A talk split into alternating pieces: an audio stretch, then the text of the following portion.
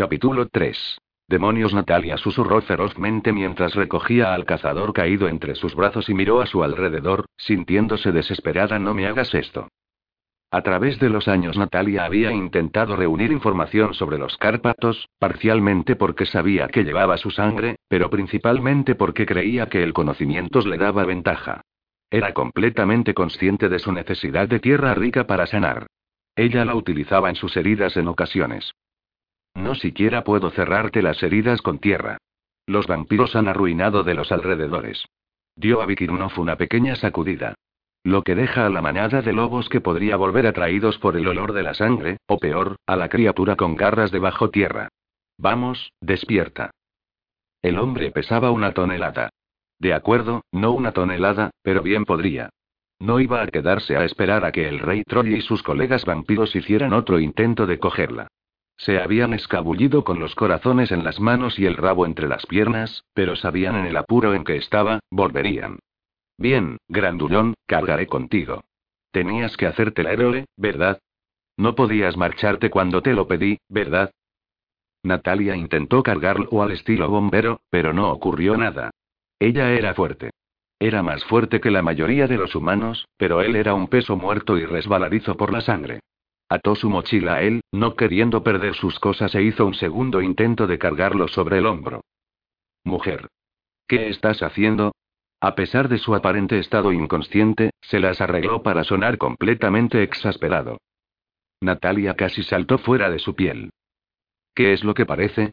Alguien tiene que salvar tu trasero y ya que no hay nadie más que ondee la mano ofreciéndose voluntario, tendrás que conformarte conmigo. No había forma de cargarle montaña abajo. Ninguna. El miedo en su interior crecía a cada minuto que pasaba. Se supone que estás inconsciente, no esperando ver cómo puedes agraviarme. Déjame. Si no vas a decir nada útil, cállate simplemente. Necesito pensar. Si no hubieras insistido en quedarte y luchar nos habríamos ido hace mucho. Natalia esperaba inculcarle algún sentido común. Nunca había visto a nadie tan apaleado y herido arreglárselas para sobrevivir. Se suponía que debía estar muerto.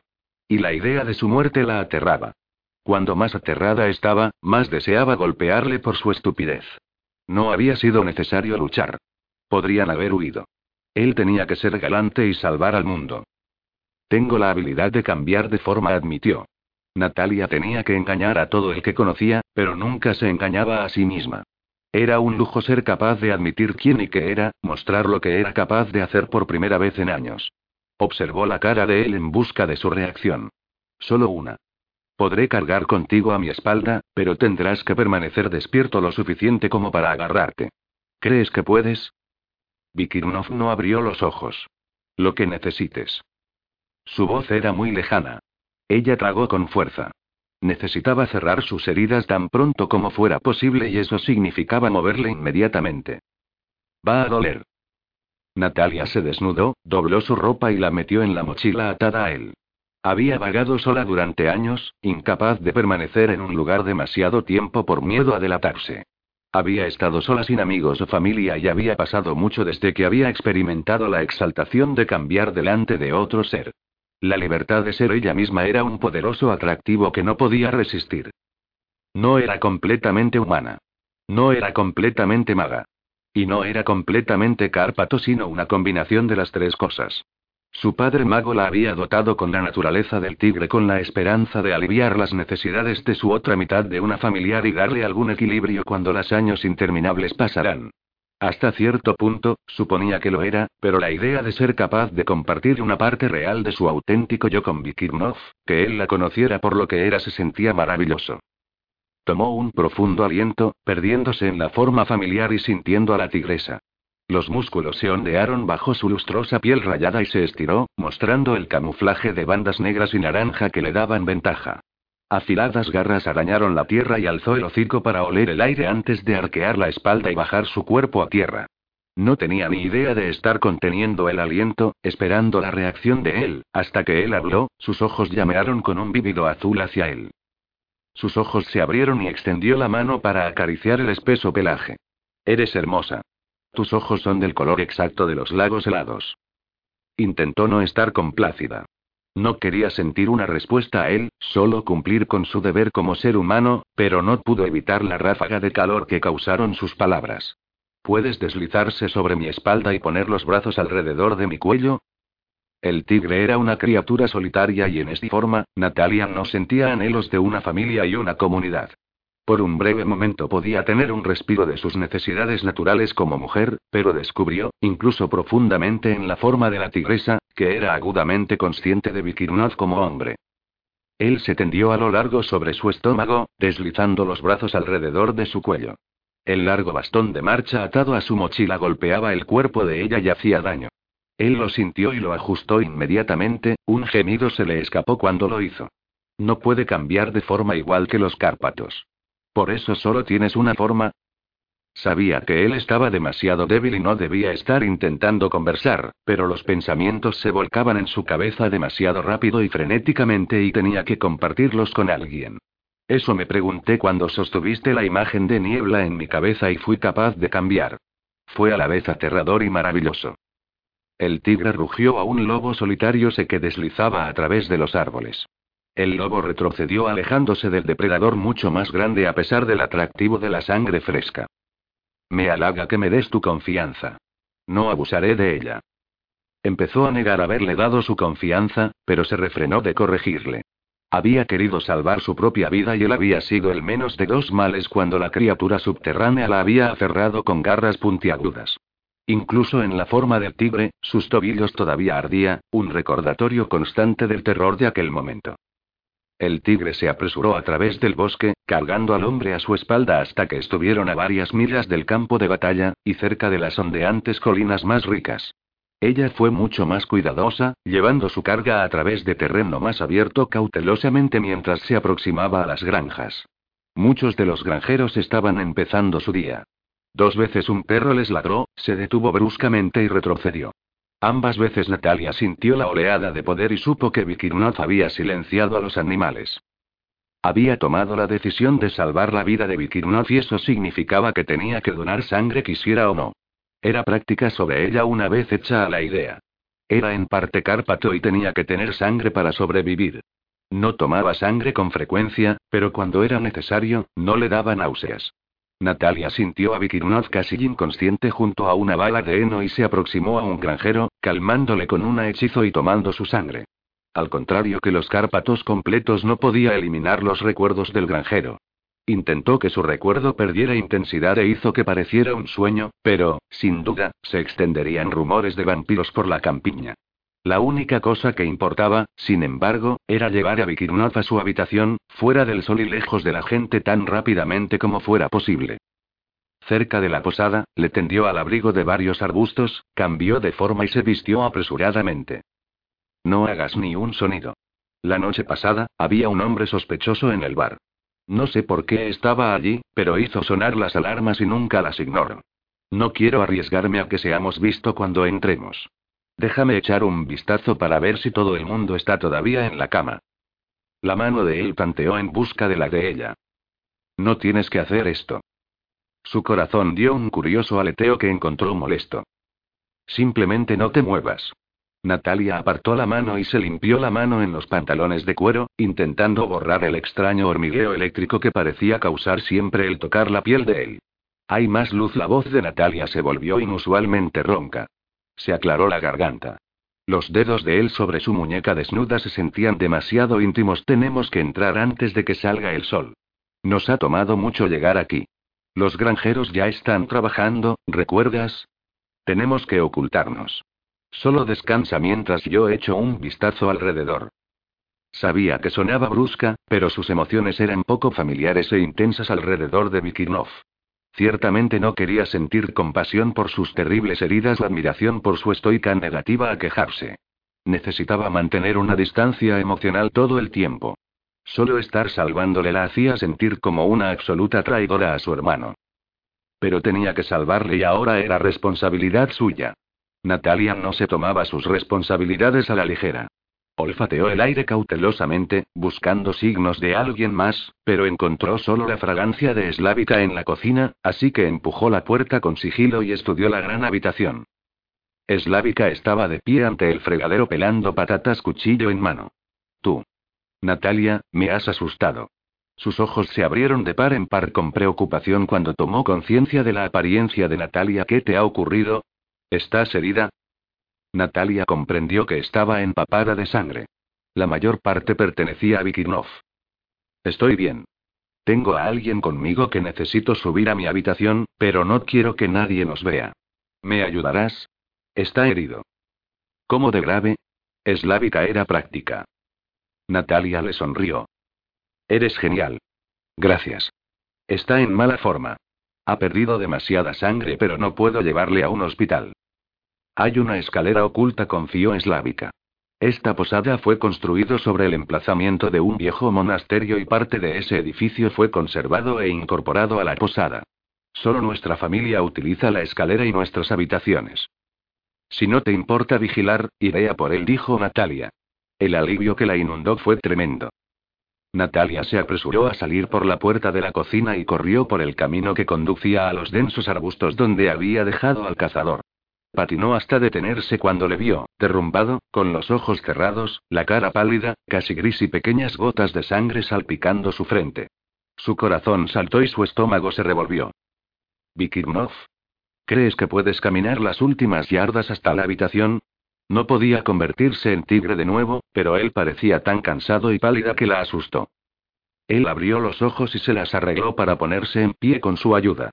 Se balanceó inestablemente hasta ella le deslizó su brazo alrededor. Solo unos minutos más si puedes tenderte, le animó Natalia. Este lugar es peligroso, dijo él a Natalia mientras entraban a través de la cocina. Ofreció una sonrisa tentativa a Eslávica cuando ella soltó un jadeo alarmado. No pretendía sobresaltarla. Me honra, señor. Mi casa es su casa. Eslávica hizo una reverencia, su mano yendo protectoramente a su garganta. Por aquí, rápido.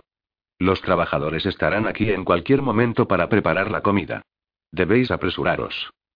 Vikirno folisqueó, sosteniendo la mano en alto pidiendo silencio mientras miraba hacia la puerta de la cocina. Voces amortiguadas vagaban hacia ellos. Ondeó la mano y las voces palidecieron, los trabajadores se alejaron de la habitación.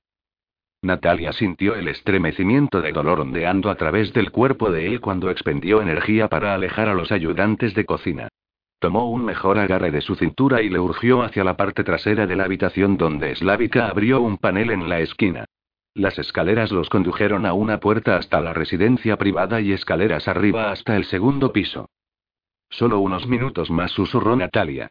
Deseaba que se quejara aunque fuera una vez.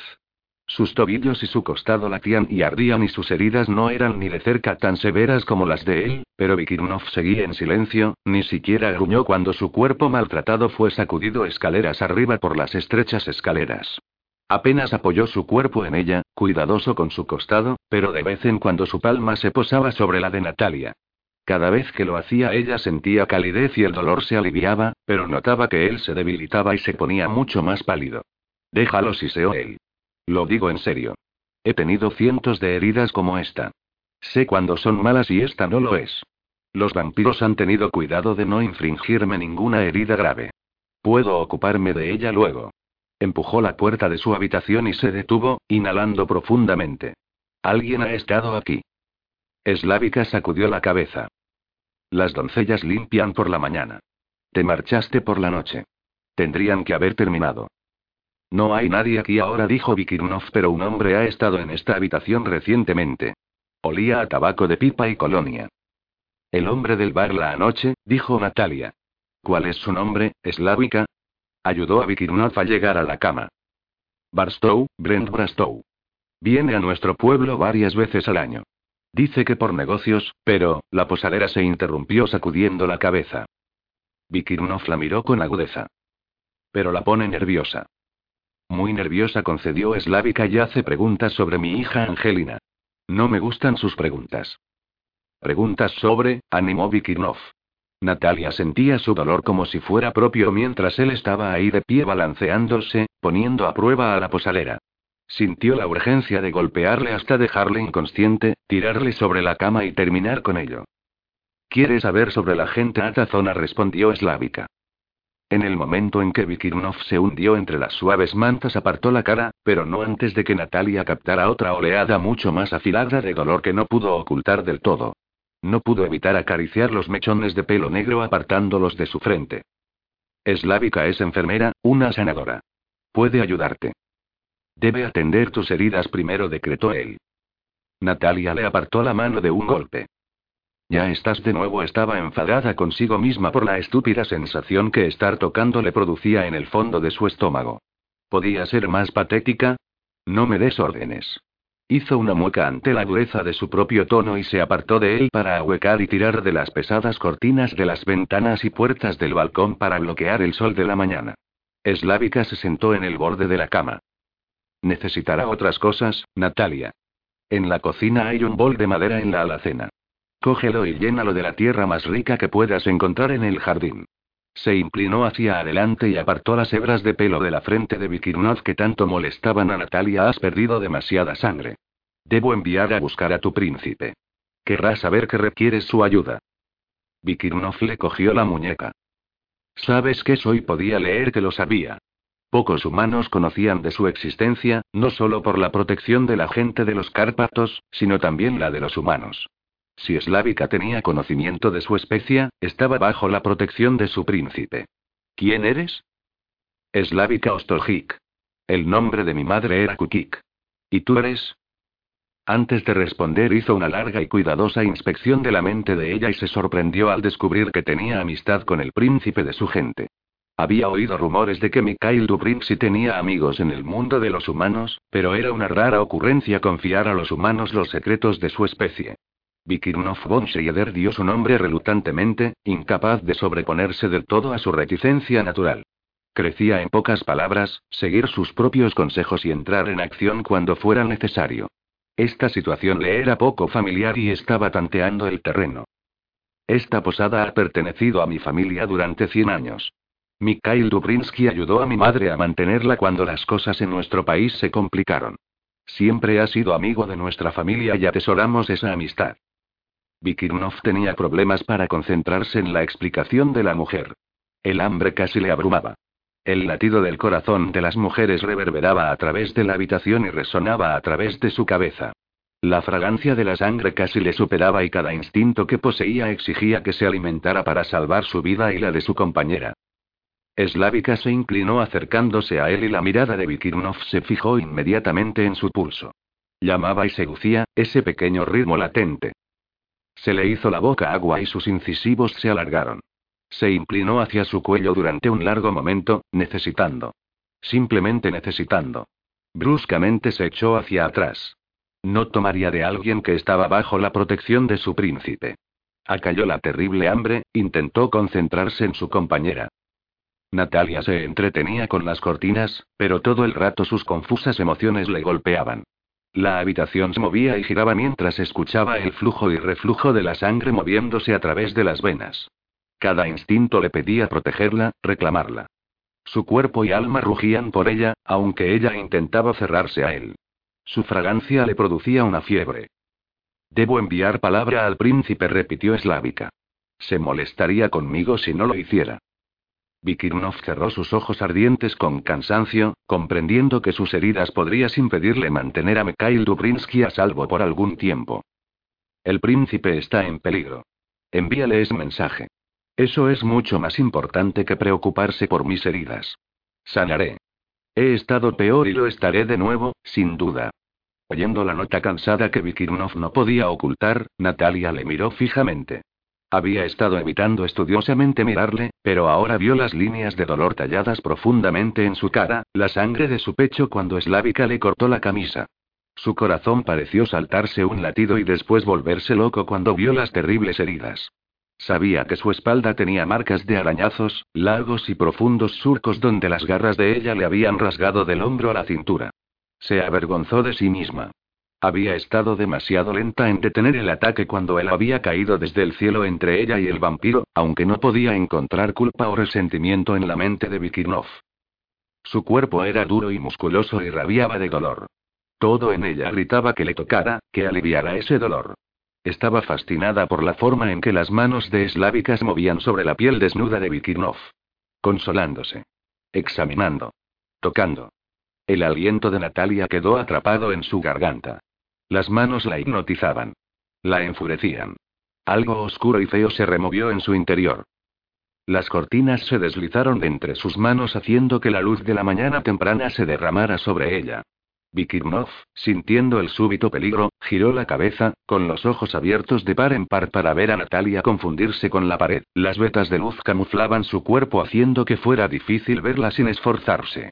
A pesar del dolor que el movimiento causaba, se giró de costado, estrechando la mirada para concentrarse más completamente en ella.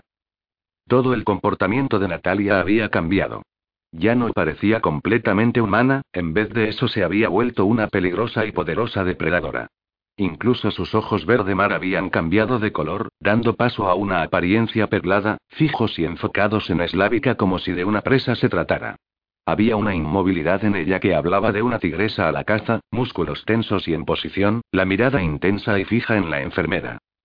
Señora Ostolhik, Eslávica dijo Vikirnov, con voz tranquila, su tono exigente. Muévete lentamente hasta el otro lado de la cama. Hazlo ahora. Eslávica miró fijamente a Natalia mientras se levantaba.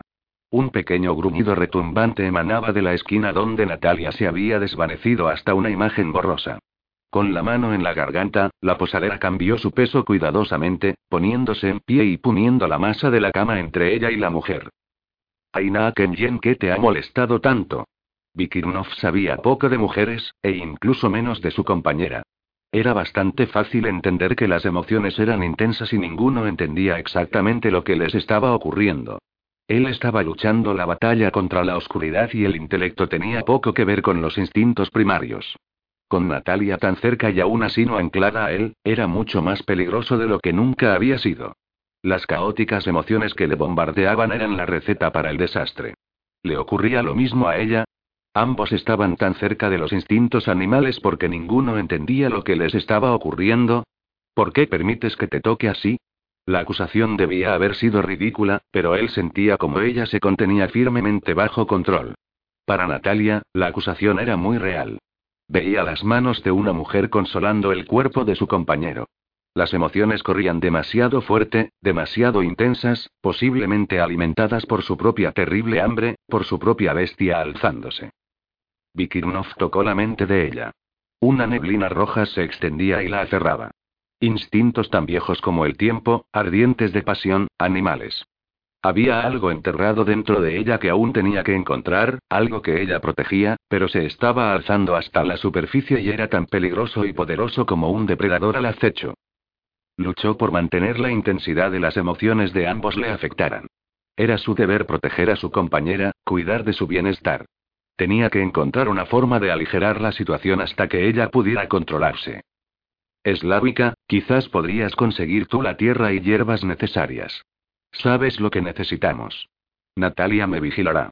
Vikirnov nunca apartó su mirada, o su mente, de su compañera. No se atrevía. El esfuerzo era agotador, pero la alternativa impensable. Natalia debería haber sido no solo la que le sanara, sino como su compañera, anclarle. En vez de eso, estaba disparando todos sus instintos animales haciendo que no solo tuviera que luchar por sí mismo, sino que tenía que proveer el ancla para Natalia. ¿Estás seguro de que estarás a salvo? Eslávica susurró las palabras. Un siseo gruñido de desagrado llegó de la dirección de Natalia. Gracias, si un suave gruñido propio acompañó las palabras y mantuvo su cara apartada de Eslávica, su mirada sujetando a Natalia. Vikirnov necesitaba desesperadamente. Los latidos de corazón eran tan ruidosos que eran casi un rugido en su cabeza. Necesitaba sangre y una forma de controlar el peligro que emanaba de su compañera. Animó a la enfermera a salir antes de que el desastre golpeara. Intentar sujetar a Natalia era difícil cuando su vida se iba desvaneciendo por la pérdida de sangre. Eslávica se movió lentamente, era lo bastante inteligente como para sentir el peligro, y lo bastante valiente como para rodear la cama y hacer su salida, cerrando la puerta tras ella. Ven aquí, ordenó Vikirnov, su tono cayó un octavo hasta que fue suave terciopelo e hipnótico. Natalia sacudió la cabeza como si intentara aclarar la neblina de su mente. A diferencia de otros a los Vikirnov había llamado a él, su compañera era bien consciente de estar bajo compulsión. Extrañamente no luchó con él como podría haber hecho, en vez de eso dio un paso reluctante hacia adelante, compelida por sus negros, negros ojos y el hambre cruda que no podía definir. La misma hambre que había en ella, arañando con un dolor y un poder real, amenazando con consumirlos a ambos. Era bien consciente del apetito mezclado con deseo, con lujuria, una apasionada necesidad que bordeaba la obsesión. Fascinada por la intensidad de sus ojos, emergió de las sombras, un lento paso a la vez, casi fotograma a fotograma. Parecía etérea, sus músculos se movían sugestivamente bajo las bandas de piel brillando extrañamente a la débil luz. No del todo real. Definitivamente no humana. Vikirnov intentó por un momento sondear profundamente en su mente, destapar los secretos que yacían ocultos bajo sus extraños patrones cerebrales. El hambre latía hacia él sin merced. ¿De ella? ¿Suya propia? No podía separarlas. No podía decir cuáles eran sus emociones, tan intensas, girando fuera de control. ¿Estaba ella celosa? ¿O era su propia bestia alzándose con una feroz necesidad? Las mujeres eran de la luz. ¿Sentían ella las afiladas garras arañando sus entrañas? ¿O el vértigo de matar? Sin parpadear, observó la forma en que ella emergía de las débiles bandas de luz acercándose a él. Sus ojos extrañamente coloreados concentrados en él y mirándole como si fuera la presa, no a la inversa. La tigresa estaba cazando y la tensión se estiró hasta el punto del grito. El peligro arañaba el aire entre ellos. Natalia no podía evitar moverse hacia adelante. Se sentía como en un sueño, uno que no podía controlar, de pie a un lado, observando la acción con un corazón palpitante y gritándose a sí misma que despertara. Honestamente no sabía si tenía intención de matarle. Le temía. Sentía la oscuridad en él alzándose y la autoconservación era fuerte en ella, pero era incapaz de detener cada paso hacia adelante. Los dedos de Vikirnov le sujetaron con grilletes la muñeca. Enormemente fuerte. Increíblemente gentil. Su tacto hizo que el corazón le palpitara y sus rodillas inexplicablemente se volvieron de goma. Se dejó caer en el borde de la cama. Las manos de él se deslizaron hacia arriba por sus brazos, los dedos se enterraron en su pelo, manteniéndola cautiva. No podía apartar la mirada de él incluso cuando le forzó la cabeza hacia la de él. Natalia sintió su estómago dar un vuelco. Cada terminación nerviosa saltó a la vida. Sentía pero no podía moverse. Él yacía herido, con un agujero en el pecho, sangrando por las profundas marcas de arañazos que ella le había hecho en la espalda e incontables heridas más, débil y aparentemente vulnerable, pero ella iba a él como un sacrificio voluntario. Sus labios tocaron los de ella. Fríos. Firmes. Suave terciopelo. El corazón le saltó en el pecho. Él dejó un rastro de besos desde la comisura de la boca a su cuello, diminutas puntas de alfiler en llamas danzando sobre su piel. En su mente se gritaba a sí misma que huyera, pero ningún sonido emergió y se inclinó hacia él, apartándose el pelo del cuello. Deseaba su toque. Necesitaba sentir sus manos sobre ella. Él le pertenecía. Ninguna otra mujer tenía derecho a tocarle, a pasar los dedos sobre su piel desnuda o incluso a estar tan cerca como para compartir el aire.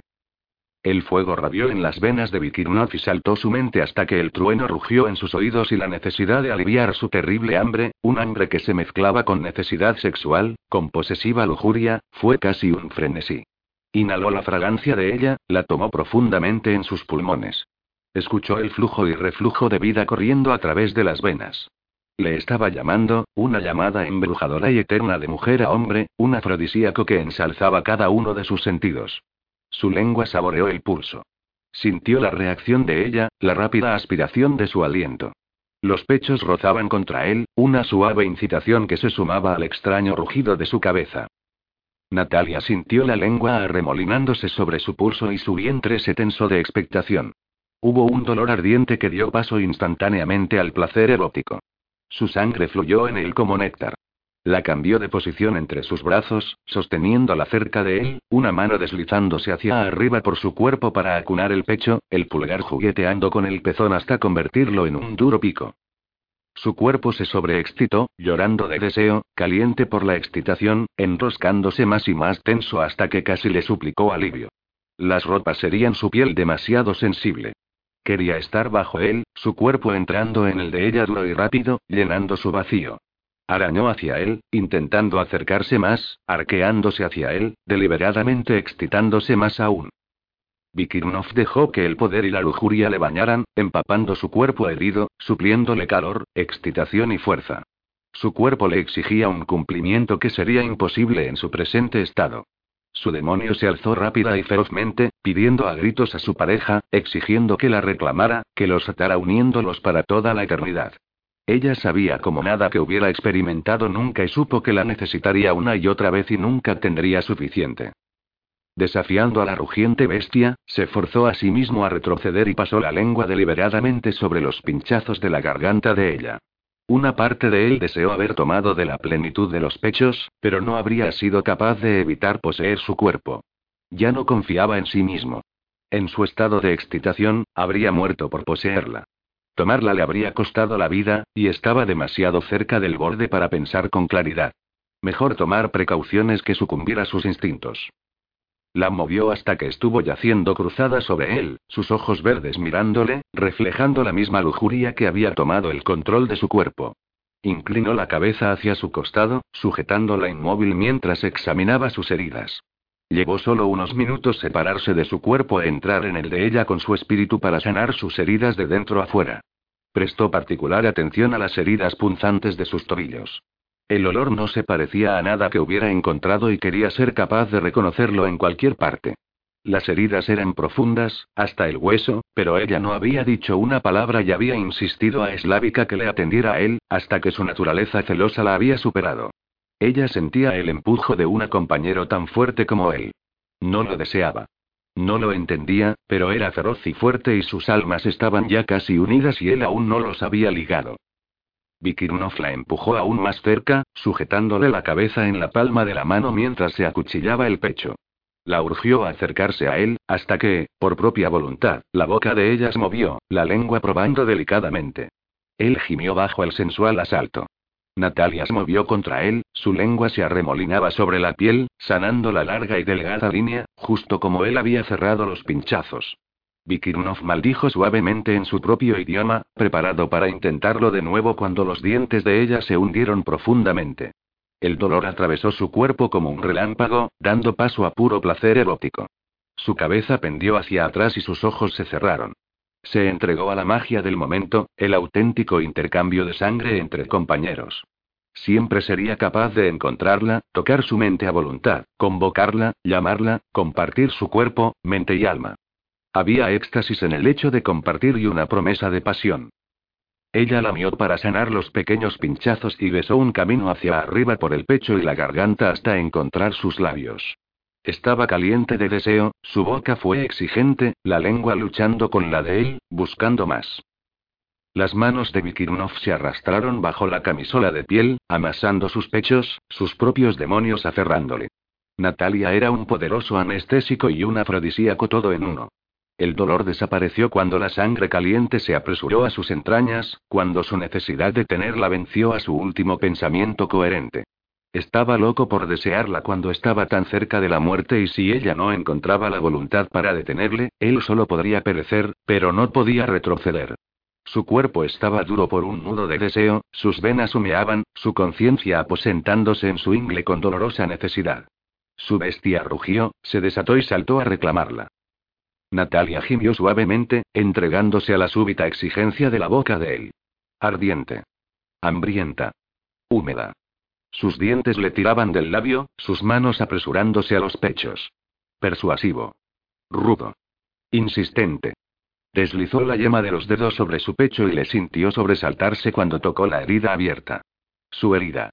¿Qué demonios le pasaba? Prácticamente estaba violando a un cazador gravemente herido. Natalia se apartó de él con un suave grito de alarma. Los brazos de él se apartados de su cuerpo dejándola abandonada. Dolía tanto que creyó que podría gritar. Deseo y anhelo. Retrocedió alejándose de él, con la palma presionada contra el cuello. Su pulso latía en consonancia con el frenético pulso de su vientre, el salvaje sonido resonó con el eco de su nombre cuando él lo susurró. Podía saborearle en su boca. Su olor sobre la piel. Peor aún, su cuerpo estaba vivo por el deseo y hambre propios, en cada pedazo tan afilados y terribles como los de él. Parpadeó rápidamente, intentando aquietar su amotinado corazón. El estado de ensueño se estaba disipando, la confusión se desvanecía. Él era un cazador. La culpa y la vergüenza estallaron sobre ella, golpeándola como un pesado puño. Le deseaba. No, era peor. Le necesitaba. La idea era insana, y completamente inaceptable. Él tenía que haberle hecho algo. Ningún vampiro había logrado nunca hacerla caer en una trampa o tomar el control de su mente, pero él lo había hecho. No había sentido su invasión, pero sabía que ella nunca le habría permitido tocar su cuerpo. Besarla. Y él había tomado su sangre y, oh, Dios, ella había tomado la de él. Había estado preparada para ser donante. Pero no así. Nunca así. Natalia sacó un cuchillo de la funda atada a su pantorrilla y avanzó hacia él con pasos decididos. Vikirnov la observaba tranquilamente mientras se aproximaba a la cama. Me has hecho algo. Me has forzado a aceptarte. Sus ojos llameaban furia hacia él, una vez más pasando de verde a un extraño remolino de colores perlados. Desprecio a tu raza, pero estaba dispuesta a hacer daño a Slávica, una mujer a la que considero mi amiga. Tú me has hecho esto. ¿Por qué? Podría haberte dejado para los vampiros. No podrías haberme dejado para los vampiros, dijo Vikirnov. Incluso con su enfado hacia él, incapaz de aceptar su relación, incluso aunque él no la entendía en absoluto, sabía que ella era un milagro. Un don. Estaba chocantemente feliz tendido allí, esperando a que ella entrara en razón. Intentó reprimir la entupida sonrisa que seguía deseando escapar. Sabía lo que era felicidad. Finalmente. Después de tantos siglos. Sentía la emoción y era hilarante. Había estado tan cerca de convertirse en vampiro y ella había llegado y le había salvado. No quería salvarle. La idea le había desconcertado. Se suponía que las mujeres querían estar con sus compañeros, ocuparse de cada una de sus necesidades. Él tenía solo pálidos recuerdos de sus padres, pero estaba casi seguro de que así era como funcionaba. A menos que ya no recordara cómo había sido entre su madre y su padre. Los pequeños dientes blancos de Natalia se unieron en un chasquido de genio. Esa sonrisita burlona cerniéndose cerca de su boca la hacía desear abofetearle. Tu sitio está con los vampiros. ¿Crees que no puedo sentir la oscuridad en ti? ¿Olerla? Apesta. Una mancha que no hay forma de que elimines. Mereces morir. Quizás lo haga, pero no a tus manos. Admitiré que la oscuridad está fuerte en mí y no puedo superarla, pero tú puedes. Y lo harás. Es tu deber como mi compañera. No te absolveré de tus deberes solo porque no sepas lo que se espera de ti. Es una situación que a ambos nos resulta poco familiar, pero aprenderemos. Puedo no ser el compañero que esperabas, pero tú no eres lo que yo esperaba tampoco.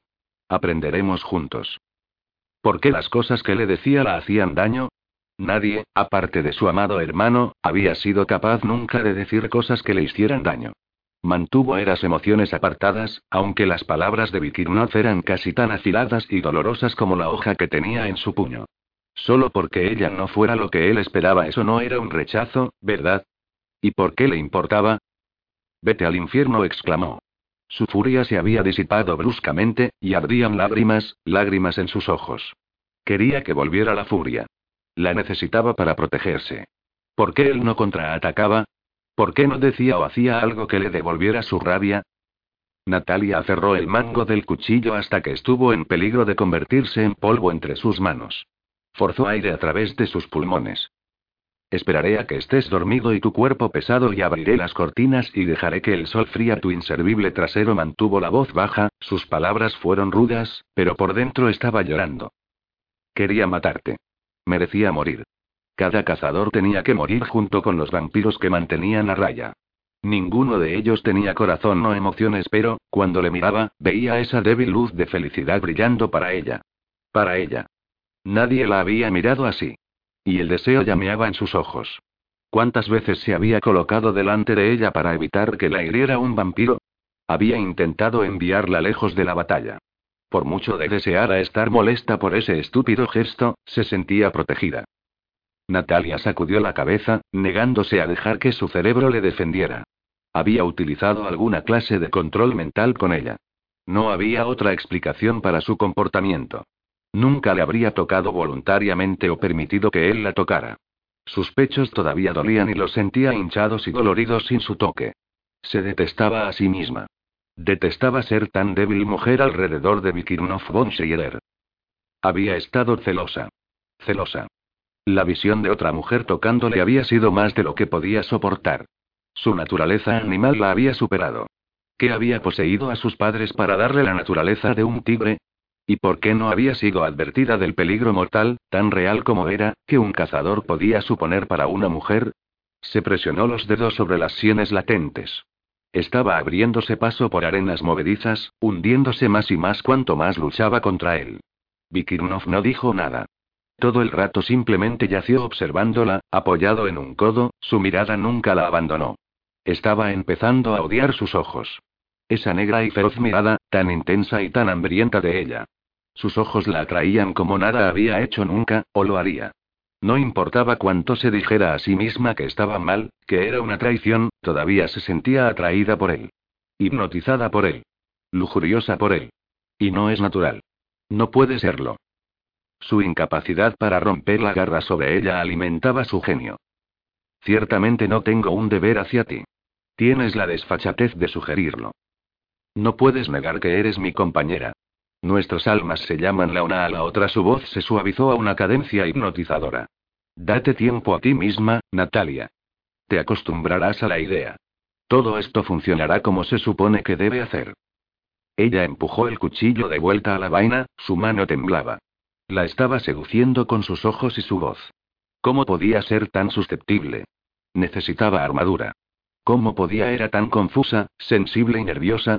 Ella nunca había sido así y no parecía tener ningún control sobre sus emociones. Me gustaría asfixiarte con una almohada, mintió, esperando conseguir una respuesta con la que poder trabajar. No puedo creerte. Nadie podría nunca soportar ser tu compañera. Podía rabiar todo lo que quisiera, pero él sabía que la estaba acorralando. Cerró los ojos y permitió que la verdad surgiera. Nunca seré tu compañera. Tú mataste a mi hermano. Mi gemelo. La única persona en este mundo que significaba algo para mí. ¿Crees por un momento que te salvaría, y mucho menos tendría nada que ver contigo? Vikirnov se quedó en silencio, tocando sus recuerdos ligeramente, viendo al hombre al que ella amaba, sintiendo su amor por él. Sacudió la cabeza. Yo no maté a este hombre. No recuerdo su cara y recuerdo a cada hombre que he destruido. Ella se giró apartándose de él. Para su horror, las lágrimas contra las que había estado luchando empañaron su visión. La humillación era insoportable. Su corazón se retorció de dolor ante la idea de la muerte de su hermano. No tú personalmente, pero un cazador. Uno de tu especie. ¿Por qué tomaría un cazador la vida de tu hermano? No había inflexión en su voz. No la estaba llamando mentirosa, ni estaba admitiendo que semejante cosa hubiera ocurrido. Simplemente la miraba con sus intensos ojos negras, su cara tallada de dolor y eso le arrancaba las entrañas. Natalia tiró del cuero apartándolo de su abdomen para revelar la marca de nacimiento que había condenado a muerte a su hermano. Yo tengo la misma marca. No puede ser mi compañero si llevo esta marca. Es una sentencia de muerte. Todos los cazadores nos matarán inmediatamente cuando vean la marca del mago en nuestra piel. Había desafía en su voz, expectación en sus ojos. Pretendía sorprenderle y se preparó a sí misma para su ataque. Vikirnov miró fijamente al intrincado dragón, bajo en el costado izquierdo de ella. Dejó escapar el aliento lentamente. Esa no es la marca del mago, Natalia. Es la marca de nacimiento de una de las más antiguas y más respetadas familias de los Cárpatos. Es la marca del buscador de dragones. Ningún cazador mataría a un hombre o mujer marcado con el buscador de dragones. No es posible. La barbilla de ella se alzó. ¿Me estás llamando mentirosa? Vikirnov no le respondió verbalmente. Invadió su mente. No la advirtió y no tuvo tiempo de pararle, pasó empujando sus barreras compartiendo su vida, el amor de su hermano, su risa, su cariño, la forma en que los dos se vieron forzados a vivir, ocultándose y huyendo de lugar en lugar, siempre por delante de su enemigo.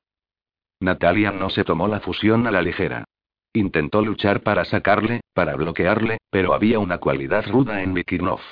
Él empujó más, uniéndolos hasta que vio lo que estaba buscando. Ella odiaba la invasión de su mente. Para ella, era casi peor que el que hubiera invadido su cuerpo. Alzó las manos y graciosamente trazó símbolos en el aire entre ellos, un intento de erigir un escudo para proteger sus recuerdos, sus pensamientos, la misma esencia de quién y qué era de él. Los símbolos ardieron brillantemente en el aire durante un breve momento, naranja, amarillo y oro, después palidecieron lentamente, dejándola vulnerable. Su resistencia a la fusión sorprendió a Vikirnov, pero la ignoró, intentando encontrar los recuerdos de que había formado la desconfianza de Natalia hacia los Cárpatos. La culpa de Natalia por la muerte de su gemelo era salvaje y sin fin. Totalmente inconmensurable. Era todavía tan afilada y dolorosa como el día que había comprendido que su hermano, Razvan, estaba muriendo. Vikirnov captó el eco del nombre de su hermano en el grito de pena. Su hermano había conectado con ella por una senda mental privada, dolorido, luchando por respirar, extendiéndose una última vez con una advertencia para ella de evitar a los cazadores cárpatos.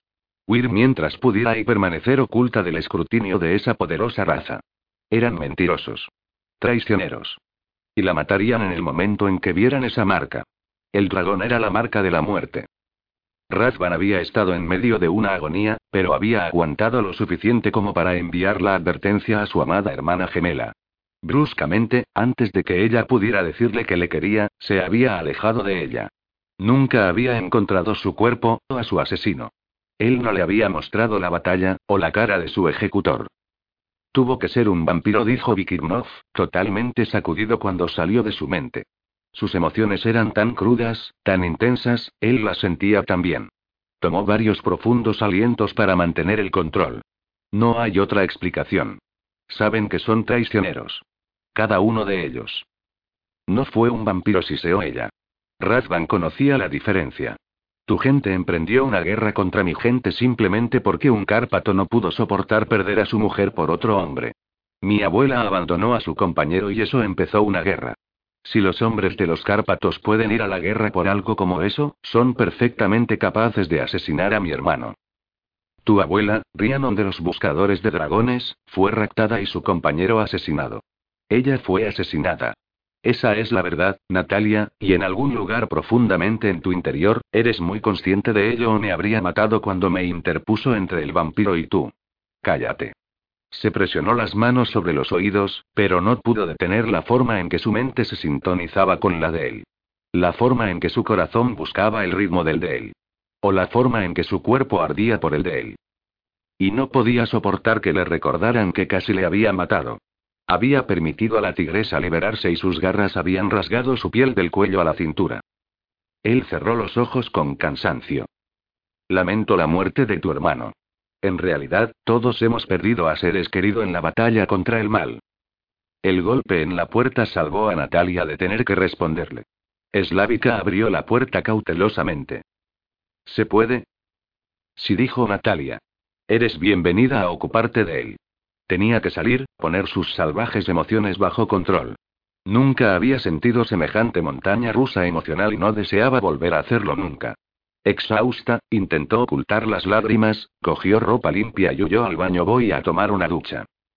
Capítulo 4. Natalia parecía muy molesta, dijo Slávica mientras encendía varias velas para llenar la habitación con un aroma consolador. ¿Siempre es tan difícil para vuestras mujeres aceptar que otra mujer os ayude?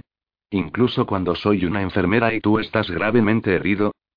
Vikirnov le lanzó una sonrisa débil y sin humor. Solo he conocido a otras dos mujeres de mi especie en los últimos años y a mí me parece que ambos son difíciles. Tengo pocos recuerdos de aquellas que vinieron antes. Natalia es una chica dulce, dijo Slávica. Mi marido, Mirko, está enviando palabra al príncipe, Mikhail Dubrinsky, de que estás herido. Le dije que uno de nuestros invitados había irrumpido en la habitación de Natalia mientras ella no estaba. Eso me preocupa realmente, frunció el ceño mientras estudiaba el profundo agujero de su pecho. Esto me preocupa también. El músculo y el tejido están desgarrados justo bajo tu corazón. Tu arteria está expuesta y parecer estar formándose ya una infección. Los vampiros son criaturas asquerosas. Les gusta dejar su marca detrás. Natalia se apoyaba contra la puerta del baño y escuchaba la conversación, avergonzada por sus irrazonables celos. No era una chica dulce. Era una mujer adulta mucho más vieja que eslávica y debería estar completamente controlada todo el tiempo. Su actitud frívola había sido cuidadosamente cultivada para mantener a la gente a distancia, pero como norma, estaba completamente controlada. Desde que conocía a Vikirnov parecía que estuvieran jugando al ping-pong con sus emociones. No le gustaba mucho la sensación, ni se gustaba a sí misma en este momento. Por supuesto que el agujero en el pecho de Vikirnoth era preocupante. Un vampiro había intentado arrancarle el corazón. ¿Qué quería decir Slávica con eso? ¿Que era una herida mortal? Slávica ni siquiera había llegado a las marcas de las garras de tigre en su espalda.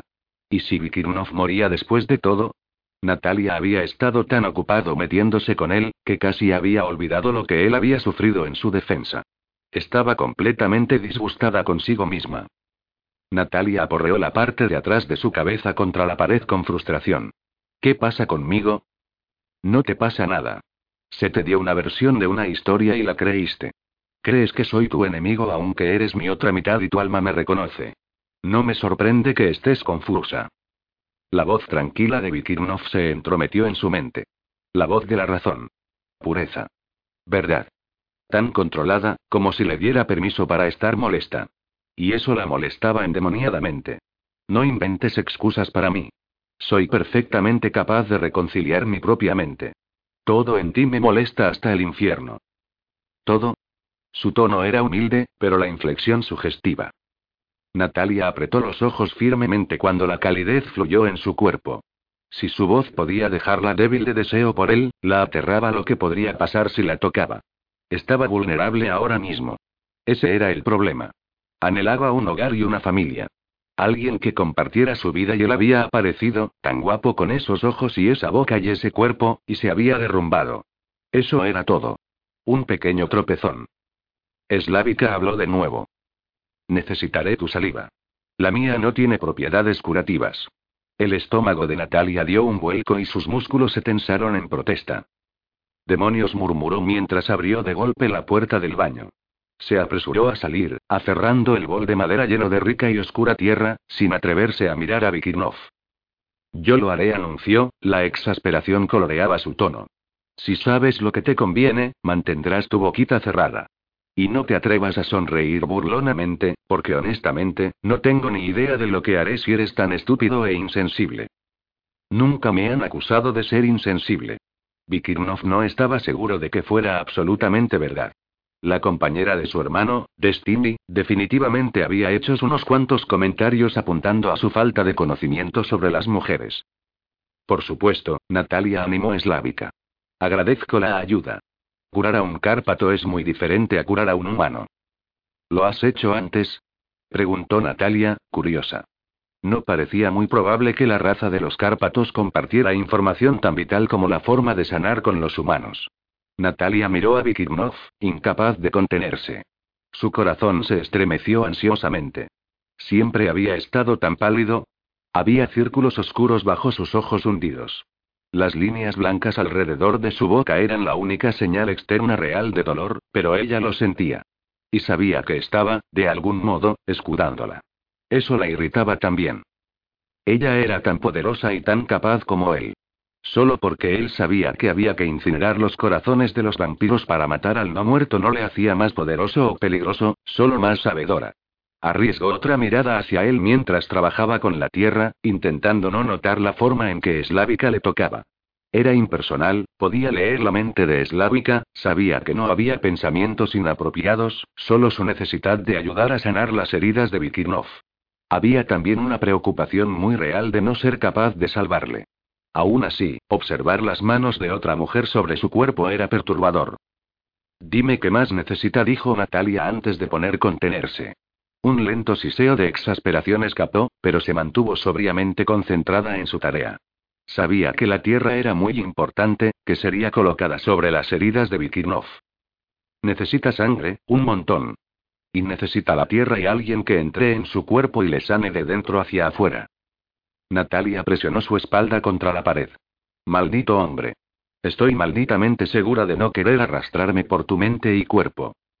No te lo pediría. Apretó los dientes. Por supuesto que no lo pediría. Si lo hubiera pedido, ella le habría dicho que se fuera al infierno, pero no, tenía que mostrarse estoico y heroico con ella. No le había pedido que la llevara de vuelta a la posada, pero la había mirado con esos intensos ojos negros y no le había dejado elección. Estaba inconsciente. Si supieras lo que te conviene, estarías inconsciente ahora. Echó humo hacia él, fulminándole con la mirada, pero él mantuvo los ojos cerrados. Y eso atrajo su atención a las negras pestañas y su increíble longitud. Me he sanado a mí misma de dentro a fuera, eslávica. Requiere gran cantidad de concentración y si se queda quiero y no dice ninguna estupidez y me vuelve tan loca que desee añadirle unas pocas heridas más, entonces puede funcionar. La boca de Vikirnov se curvó en una débil sonrisa.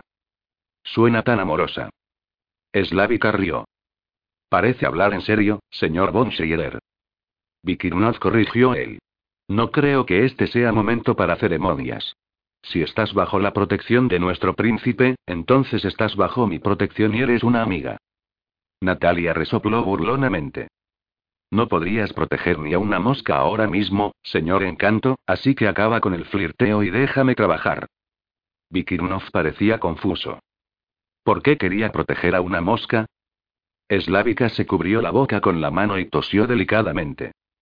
Estás evitando deliberadamente el asunto, dijo Natalia y se hundió en el colchón, su muslo rozó el de él. No entiendo cómo o por qué estás comparando a Slavika con una mosca, dijo Vikirnov con un pequeño ceño. Yo no veo la semejanza. La risita de Slavika se deslizó más allá de su mano. Apresuradamente se serenó y lanzó una mirada de disculpa a Natalia. Solo recuéstate, Vikirnov, y quédate quieto. Natalia, debes enseñarte el canto que utilizan todos los sanadores cárpatos cuando trabajan. Yo no lo sé, admitió Natalia, sintiéndose culpable y avergonzada. ¿Por qué? No lo sabía. No tenía razón para saber el estúpido canto. No soy completamente cárpato y nunca he vivido con su gente. Sé muy poco de ellos. Los dedos de Vikirnov le cogieron la barbilla y se la alzaron. La mirada de ella voló hasta la de él y la mantuvo allí cuando quería marcharse. Para la severidad de sus heridas, tenía una fuerza sorprendente. No me gusta que te sientas avergonzada. ¿Por qué tendrías que saber algo que nadie te ha enseñado? Pocos saben que el corazón del vampiro debe incinerarse o se alzará una y otra vez. Y menos saben cómo separar mente y cuerpo para sanar. Y el número de los que saben las palabras sagradas de sanciones incluso menos. Su voz consolaba más que sus palabras, rozándola como seda, envolviéndolos en una intimidad que trajo inesperadas lágrimas a sus ojos. Sofocó un nudo que ardía en su garganta y arrancó la mirada de la de él. Estaba tocándola de formas que ella no podía comprender y su reacción a él la asustaba. Estaba terriblemente avergonzada por su feroz comportamiento hacia Vikirnov cuando él yacía en la cama con el pecho, el muslo y la espalda desgarrados, todo el rato intentando consolarla. Yo estoy teniendo problemas para mantener estas caóticas emociones a raya, ¿por qué debería ser más fácil para ti? Su confesión casi le provocó otra ráfaga de lágrimas. Natalia se inclinó sobre su pecho, presionando la mezcla de tierra y saliva en el agujero tan cercano al corazón. Bajo sus dedos, sintió el músculo tensarse. Lanzó una mirada nerviosa a la cara de él, vio diminutos gotas de sudor en su frente. Su estómago protestó con un rápido vuelco. Su aliento siseó entre los dientes. Bien, Natalia animó eslávica. Vikirnov nos enseñó las palabras para que podamos ayudar cuando Natalia intente sanarte. A prisa. Se le escapó, sin aliento por la ansiedad. Natalia mordió el labio inferior, pero eso no detuvo la preocupación en su mente. Odiaba causarle dolor, incluso cuando sabía que le estaba ayudando con la cataplasma de tierra. Dime las palabras y yo se las repetiré a eslávica. Y cuéntame qué significan. Kunst, Nelquol, Sigdo Vanas, Nelquol Festelen Lili. Significa, yace como dormido, sin latido de corazón, aire en tu aliento. Vikirnov tosió y hubo una mota de sangre en sus labios. Apartó la cara de ella para continuar. Hotelida metandames zabadone eligader significa ofrezco mi vida por tu vida. Su mirada flotó sobre ella brevemente. Puede que no quieras que continúe. Solo dame las palabras. Ogel si el remota y namete son eotelidadet. Vikirnov tosió de nuevo y arrastró su camisa rota a la boca. Natalia pudo ver que quedaba instantáneamente manchada de sangre. Mi espíritu de luz abandona mi cuerpo y entra en el tuyo. Ogel si el amputakin minden estelemekebels. Vikirnov se detuvo cuando ella le quitó la camisa y gentilmente le limpió la boca. Sus ojos entraron los de él. ¿Qué significa eso? Mi espíritu de luz aparta todos los espíritus oscuros de tu interior. Su mano tanteó en busca de la cintura de ella para mantenerla inmóvil. Gracias, Natalia. De nada. El resto antes de que pierdas la conciencia. Pagnako Susuanyet son Yalamet Sibadaba significa presiono la tierra de mi gente y el espíritu de mi idioma en tu corazón. Básicamente el canto cubre exactamente el procedimiento de sanación, dijo Natalia. Vikirnov asintió. Virio Berrunsone Oberidan Damis al fin, doy mi sangre por tu sangre. Esto se repite mientras el sanador está dentro del cuerpo.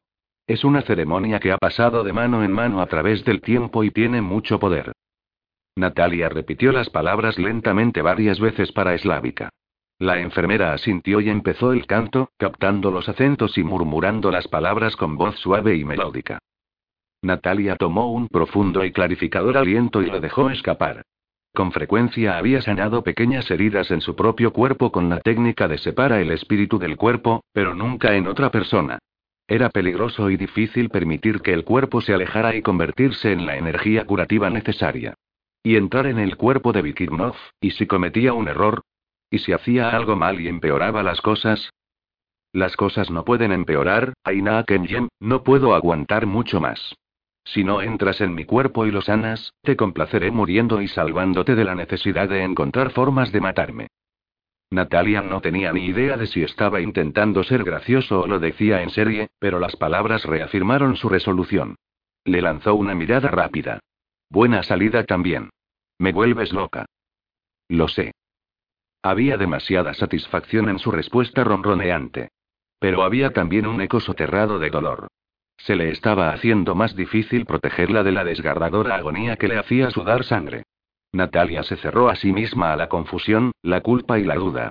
Necesitaba abandonar su propia piel, hacer a un lado su ego y sus dudas, las debilidades del yo y convertirse solo en pura energía, la esencia de la vida, un espíritu de luz que pudiera viajar sin carne y huesos. También ella empezó el canto, las rítmicas palabras la ayudaban a concentrarse y enfocarse en su tarea. Sintió la separación y, por un momento, le entró el pánico como siempre ocurría. Se obligó a sí misma a empujar a través de la conciencia del yo y dejarlo pasar. Sabía que Vikirnov estaba con ella, una sombra en su mente.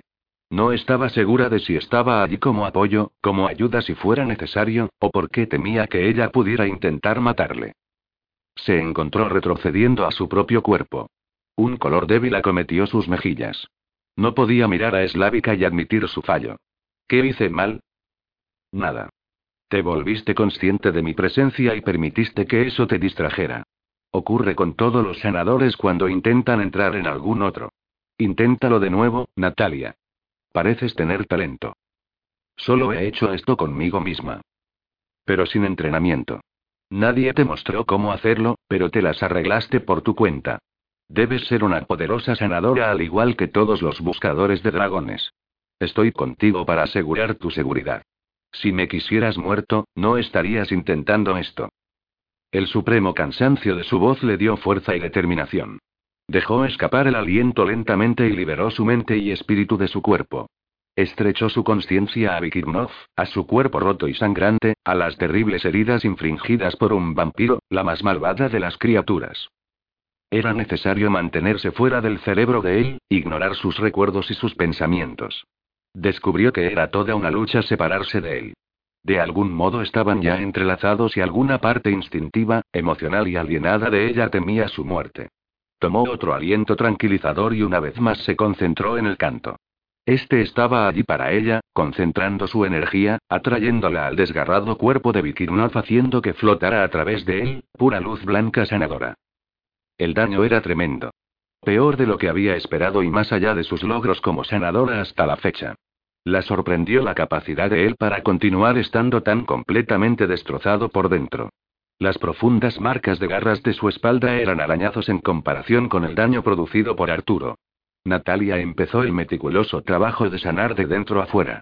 Después de un tiempo fue consciente de que cada vez que dudaba, era Vikirnov quien la dirigía, ayudándola a cerrar el músculo y tejido destrozado y desgarrado, reparando los órganos dañados y eliminando cuidadosamente la infección y, en varios puntos, el veneno. El volumen del canto se incrementó cuando otros cárpatos se unieron en la distancia, hombre y mujer, sus voces se alzaban juntos en ayuda a la sanación de uno de los suyos, a pesar del sol subiendo alto en el cielo. Si el trabajo no hubiera exigido toda su atención, las voces unidas la habrían puesto nerviosa. Nunca había estado en tan cercana proximidad a la gente de los Cárpatos y ellos estaban tocando su mente, al igual que ella estaba tocando las de ellos. No tenía ni idea de cuánto tiempo pasó antes de terminar con las reparaciones del pecho de Vikirnov, pero para cuando se empujó de vuelta a sí misma, su cuerpo se tambaleaba de cansancio.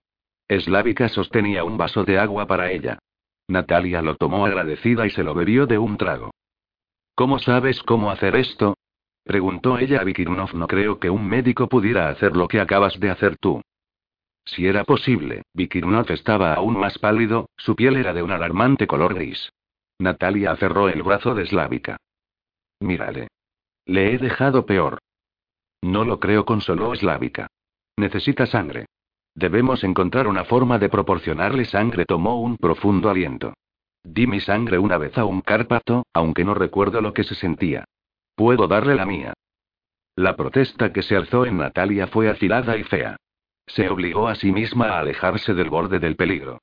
Se negaba rotundamente a comportarse como una tonta por segunda vez. Y no iba a contarle a Slávica que un intercambio de sangre con Vikirnov era la cosa más erótica que había experimentado nunca. Yo le daré sangre, dijo ella. La idea de tocarle, de saborearle tan íntimamente era aterradora. Cuanto más deseaba huir de él, más íntimos parecían volverse. Ella está demasiado débil, objetó Vikirnov. Su era tan débil, que Natalia se inclinó sobre él para oír las palabras susurradas. El aliento era cálido contra su oído. Podía ver el débil revoloteo del pulso. Vete a dormir y conserva energías, ordenó. Lo digo en serio, cazador. No te me vayas a morir y estropear el mejor trabajo que he hecho nunca. Me está empezando a gustar la forma en que me hablas y eso es aterrador. Había la más débil de las sonrisas en su voz. Era tan susceptible a él. Solo hiberna, o entra en animación suspendida, o lo que sea que tu gente hace cuando estáis bajo tierra. Miró a Slávica con demasiada desesperación, pero no pudo contenerse. ¿Puedes hacer algo? ¿Tienes drogas o algo que le noquee para que no tengamos que escucharle más? Es tan mandón intentando llevar siempre la voz cantante que se nos va a morir. Odiaba estar traicionando su preocupación por él. Desafortunadamente tiene razón sobre la sangre, dijo Slávica. Tienes que trabajar más en él y necesitas tus fuerzas. Las horas pasan y pronto estará demasiado cansado para hacer esto.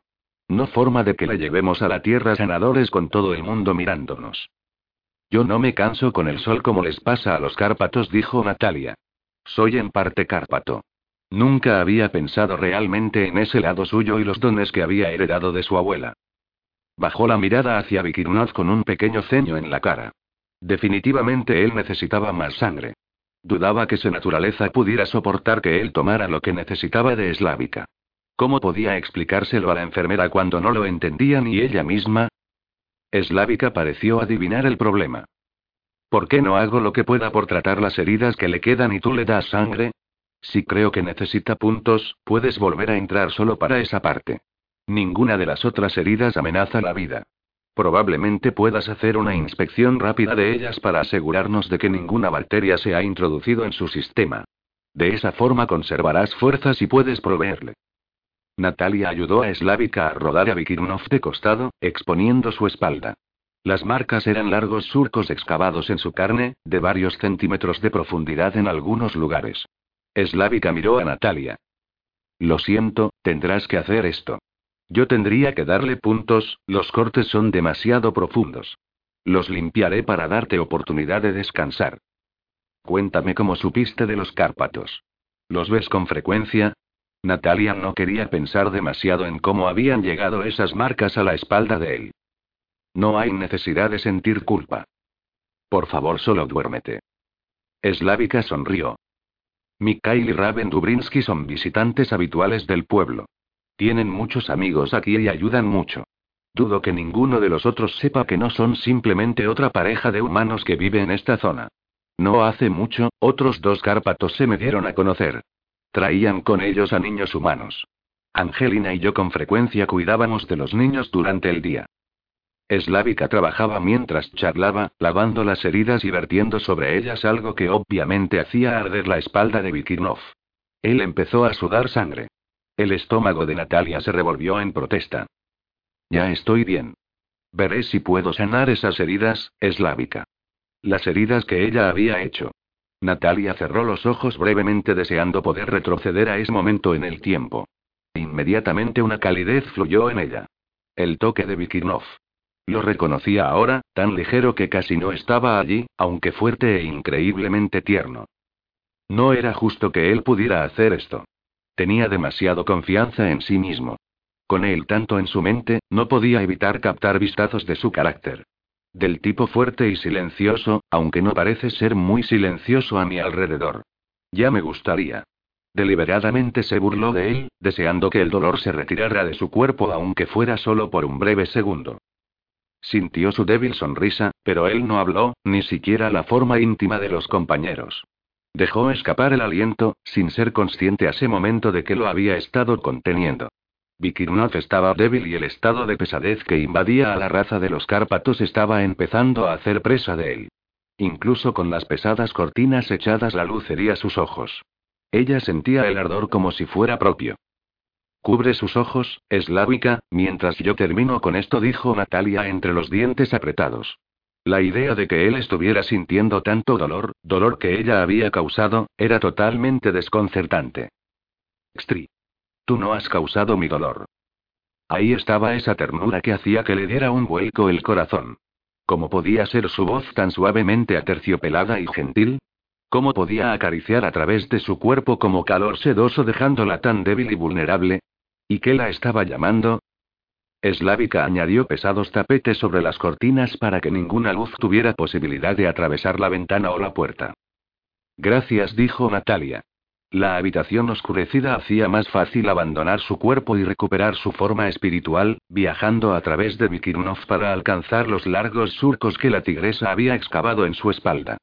Cerró las heridas, eliminando la bacteria, comprobando y volviendo a comprobar que había unido cada pedazo de carne abierta, músculo y vena. Cómo se las había arreglado para caminar hasta el interior de la posada y subir las escaleras en semejantes condiciones era algo de lo que ella no tenía ni idea. No quería admirarle, pero lo hacía. Creo que ya está, anunció Natalia, apoyándose pesadamente contra Eslávica. Estaba exhausta. Vikirnov yacía inmóvil. Entre sus heridas y la hora del día, su cuerpo estaba ya pesado. Natalia sintió el más antinatural deseo de tenderse junto a él, su cuerpo acurrucado protectoramente alrededor del de él, y dormir. ¿No pasa nada si te dejo? preguntó Eslávica. Mirko ha estado llevando la posada solo y me gustaría mucho comprobar el paradero de Brent Barstow. Tendré que salvaguardar la puerta, así que no intentes entrar a menos que yo te llame, advirtió Natalia. Llamaré si necesitamos algo. Muchas gracias por tu ayuda, Eslávica. Y lo lamento si he estado un poco rara. Eslávica le palmeó el brazo. No hay necesidad de esto. Mirko y yo haremos lo que podamos por mantener un ojo sobre Barstow. Natalia sacudió la cabeza. Ya has hecho suficiente por nosotros. No quiero que ninguno de los dos os pongáis en peligro. Dormiremos hasta la noche y podemos ocuparnos de eso luego. Siguió a la posadera hasta la puerta para comprobar el pasillo. La intranquilidad crecía en ella, pero puede que fuera el miedo por estar sola con un cazador. No cualquier cazador, Vikirnov. Empezó a tejer el intrincado patrón de salvaguarda hacia la puerta y las ventanas. Cualquiera que las perturbara se llevaría unas pocas sorpresas desagradables. Excelente trabajo. Yo no lo habría hecho mejor. Su concesión la complació, aunque el hecho de que no estuviera durmiendo la ponía incómoda. He estado estudiando desde que era niña. Mi familia proviene de un linaje ancestral y los hechizos han pasado de mano en mano durante siglos. Frunció el ceño cuando comprendió que estaba utilizando esa forma de comunicación mucho más íntima mente a mente en vez de hablar en voz alta. Lamento que esta forma de conversación te incomode. No tengo fuerzas para una conversación verbal. Sé que no. No pongo objeciones. Si pudieras quedarte fuera de mi cabeza, no estarías oyendo cosas que no deberías. La gente necesita privacidad. Especialmente yo tamborileo los dedos contra el colchón. Necesitas sangre. Y yo necesito lavarte. Francamente, estás hecho un desastre. Le examinó, con las manos en las caleras. No veo cómo te las has arreglado para llegar aquí, incluso viajando a la espalda de un tigre. El tigre fue una maravillosa experiencia. Mi hermano ha dicho, en más de una ocasión, que soy terco. Eso sí que es una sorpresa. Natalia le lanzó una sonrisita mientras cogía toallas, esponja y un bol de agua caliente del baño, complácida por el cumplido. No puedo imaginar a alguien llamándote terco. Eres muy valiente cuando estoy aparentemente indefenso. La ceja de Natalia se alzó. Aparentemente. Fue gentil cuando limpió su cara, peinándole hacia atrás con el trapo mojado. No tienes que hacer esto. Ella le frunció el ceño mientras le secaba la cara. Sí que tengo. No voy a dormir en el suelo y estás hecho un desastre. Eso era exactamente lo que planeaba hacer. Dormir en el suelo delante de la puerta con varias armas a mano. Anhelaba tenderse y dormir en la suave cama un par de días, pero no iba a ser hoy. Él se quedó callado de nuevo y terminó de lavarle, pasando el trapo sobre sus pesados músculos, eliminando todo rastro de sangre de su pecho y el estómago. Natalia tiró los harapos que quedaban de la camisa a una esquina. Dudó, tentada a ir más allá, pero estaba agotada y todavía tenía que darle sangre. Demás, no quería ser nada demasiado tentador. La suave risa de él rozó el interior de su mente. No es probable que pueda hacer nada acerca de las ideas que tienes en tu cabeza. No seas ten creído. No se me impresiona fácilmente. Mortificada porque él estuviera leyendo sus pensamientos de nuevo, Natalia se apresuró a entrar en el baño. Muchas de las habitaciones compartían el mismo baño, pero Natalia había pedido específicamente la única con baño privado. Se había sentido un poco culpable sabiendo que estaría fuera varios días a veces, pero ahora agradecía haber reservado la habitación. El agua caliente se sintió milagrosa cuando tomó una ducha, esperando reavivarse tras la larga vigilia. Estaba magullada por todas partes. Ni siquiera lo había notado hasta ese mismo momento. Cada músculo le dolía, su cabeza palpitaba y sus ojos ardían lo suficiente como para recordarle que el sol estaba alzándose. Podía oír el zumbido de conversaciones a lo largo de la posada, la risa fuera en la calle, el clic-clop de los caballos mientras las carretas iban y venían, ocasionalmente intercalado por un coche.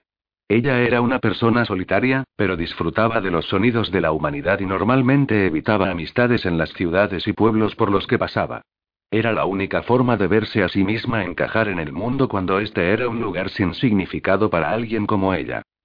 Era en parte Cárpato. Era capaz de algunos logros, pero no de todos. Tenía inconvenientes, aunque no de la severidad de los de ellos. No pertenecía a su mundo, no pertenecía a una especie que había asesinado a su hermano y emprendido una guerra por una mujer, aunque la mujer hubiera sido su abuela. La sangre de mago era fuerte en ella. Pertenecía a un antiguo linaje dotado con la habilidad de esgrimir la magia, utilizar la armonía de la tierra, sujetar energías y espíritus a su alrededor. Era hábil en ello, capaz de tejer poderosos hechizos, combinando el texto ancestral y sus propias invenciones con asombrosos resultados, pero no había lugar para tales cosas en el mundo moderno. El pensamiento disparó un destello de memoria, o quizás de una pesadilla. No quiero hacer esto. Es demasiado peligroso. Razvan, dile qué ocurrirá si llamo a ese espíritu. No lo haré. Razvan, me está haciendo daño. Haz que pare. Una figura sombría salió de entre las sombras y se irguió sobre ella mientras su hermano se apresuraba en su ayuda. Con la boca abierta, Natalia retrocedió. ¿Qué es esto? Había alarma en la voz de Vikirnov. Natalia cerró los ojos, las lágrimas se deslizaron pasando sus pestañas mientras captaba la visión de su hermano yaciendo en el suelo, su cara ya hinchándose y la sangre manando de la comisura de su boca. Como siempre la puerta de su cerebro se cerró de golpe, deteniendo efectivamente la proyección del inquietante recuerdo. Natalia. ¿Debo acudir a ti? ¿Qué te ha molestado? Ella se apoyó contra la mampara de la ducha. Había tanta preocupación en la voz de él. Ella no se había preocupado o sentido afecto durante mucho, mucho tiempo. No seas tonto. Solo estoy cansada. ¿Podía él verlo todo en su mente? Los lugares que estaban tan oscuros y ensombrecidos que quedaban más allá de su propia capacidad de ver. Su padre, Soren, había sido medio cárpato, medio mago. Se había casado con una humana, su amada madre, Samantha. Natalia cerró los ojos con fuerza e intentó no pensar en su madre y el amasijo que los vampiros habían hecho de ella. Su padre se había vuelto un poco loco y había dejado a sus hijos, Razvan y Natalia, solos mientras él iba en busca de los asesinos de su mujer. Nunca había vuelto y Razvan se había convertido en su única familia. Le ardieron los ojos ante la idea de su hermano. Tan amable con ella, tan cuidadoso al asegurarse de que ella utilizaba cada salvaguarda, muerto por la mano de un cazador. Supo la palma de la mano sobre la puerta de la ducha como si pudiera sentir a Vikirnov a través de la división. El cazador estaba vivo porque ella había elegido salvarle. Suspirando, salió de la ducha y secó su cuerpo, sobresaltándose un poco cuando tocó los magulladuras. Natalia se derrumbó contra la pared, cubriéndose la cara. ¿Qué le diría Razvan si estuviera vivo? ¿Estaría disgustado y avergonzado de ella? ¿O lo entendería? Se presionó las manos sobre los oídos como amortiguando las recriminaciones susurradas.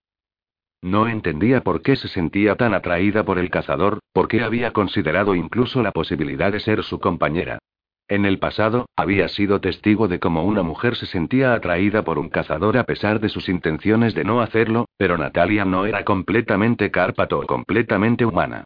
Era también hechicera, con la sangre del mago oscuro fluyendo por sus venas. Pocos tenían su poder. No creía que pudiera ser atada con éxito. ¿Cómo podía esperar que Razvan lo creyera si ella no lo hacía? ¿Y cómo podía esperar su comprensión? Temía que él pudiera salir de su tumba para condenarla. Abriendo la puerta del baño, cruzó la habitación hasta el cazador gravemente herido y se preguntó por qué había estado tan decidida a verle vivo.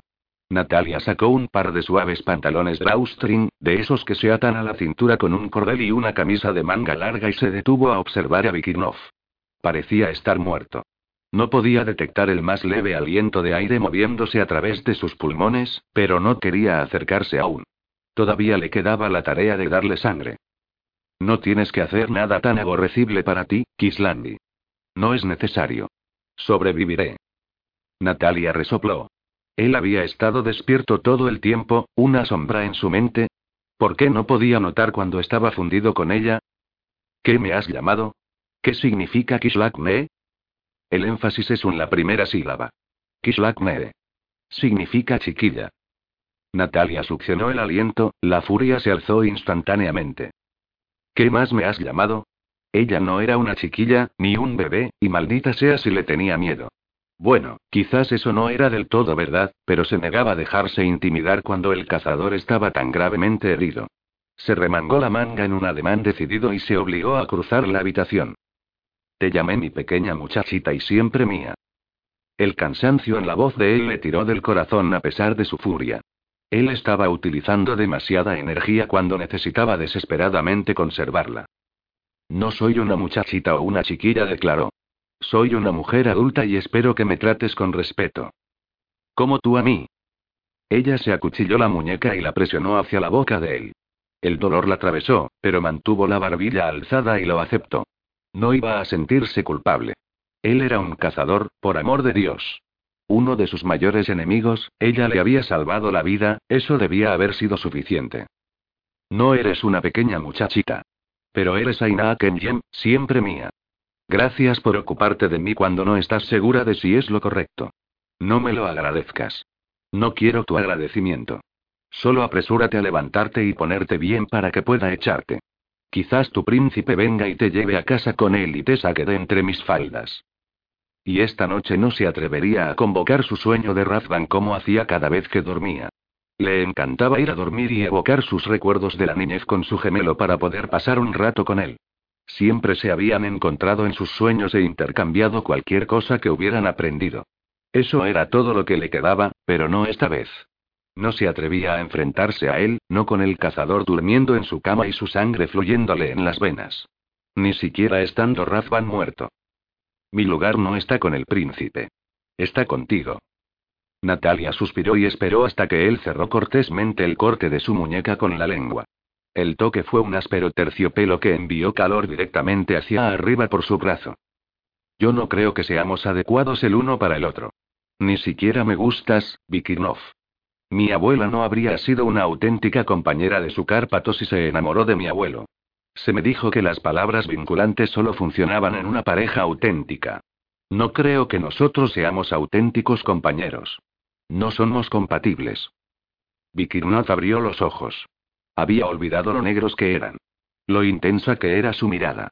Incluso en la oscuridad podía ver que él tenía visión nocturna, igual que ella. Rhiannon estaba con su auténtico compañero. Javier asesinó a su compañero y la retuvo. Estaba enamorada de Javier. He oído muchas historias sobre su vida juntos. Su tiempo fue corto, pero vivieron cada momento juntos felices. La lengua de él humedeció los labios secos. El corazón de Natalaya saltó. No podía soportar verle sufrir. Hubo una Natalia. La gente estaba siendo asesinada. ¿Crees que ella habría sido feliz? Lo habrías sido tú. Javier deseaba inmortalidad. Tenía longevidad, pero solo los Cárpatos pueden vivir continuamente. Él era un mago poderoso, pero no podía encontrar una forma de vivir para siempre como quería. Su voz desapareció. No hables más. No tenemos que hacer esto ahora. No quería pensar en Javier o sus problemáticas pesadillas sobre él. No quería pensar mucho en su padre o su madre. Sobre todo no quería pensar en Razvan. Por favor, solo duerme y ten la cortesía de permanecer fuera de mi mente. Él cerró los ojos. Esa es una petición irrazonable. Si no comparto tu mente, ¿cómo puedo ocuparme de tu bienestar, seguridad y felicidad? Es mi deber como tu compañero proveer esas cosas. Natalia se sentó con la espalda contra la pared, las rodillas recogidas, las armas a su lado, cuchillos y espada al alcance de su mano. Apoyó la cabeza en las rodillas y cerró los ojos. No es irrazonable en absoluto. Si me hace feliz tener privacidad, entonces es lógico pedir que honres mi petición. Hubo un largo silencio. Tan largo que no creyó que fuera a haber respuesta. Estás confusa sobre lo que hay entre nosotros y eres emocional. Puede ser difícil al principio ajustarse a lo que parece ser una intuición en tu vida. Natalia se permitió a sí misma relajarse. Necesitaba dormir desesperadamente y no podía entender por qué Vikirnov no había sucumbido completamente al estado de pesadez que tomaba a la gente de los Cárpatos cuando el sol estaba alto.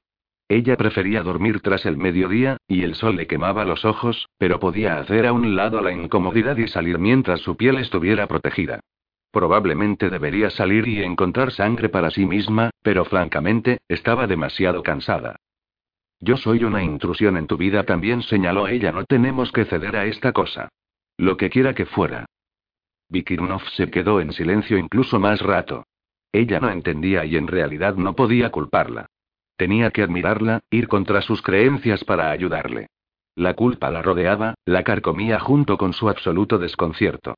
El tirón entre compañeros era extremadamente fuerte y ella lo sentía tan profundamente como él. No es una elección, Aina Kenyen. Sin ti la oscuridad me tomaría. No puedo permitir que eso ocurra y tú tampoco. Sabes lo malvado que es el vampiro. He luchado con criaturas semejantes la mayor parte de mi vida. No me convertiré en el no muerto. Ni siquiera por mi desencaminada compañera. Maldito fuera. Tenía una forma de volver sus palabras contra ella. Se mordió a los nudillos para evitar discutir con él. Él creía lo que estaba diciendo. Peor aún, ella lo creía también. Permitió a su aliento escapar lentamente, esperando hasta que estuvo tranquila. ¿Te convertirías en un vampiro? ¿Por qué? Un hombre de los Cárpatos no puede existir para siempre sin su compañera. Somos dos mitades del mismo todo. Tú eres la luz de mi oscuridad y sin ti, tengo dos elecciones. Buscar el amanecer o sucumbir a su oscuridad. He esperado demasiado para la primera elección.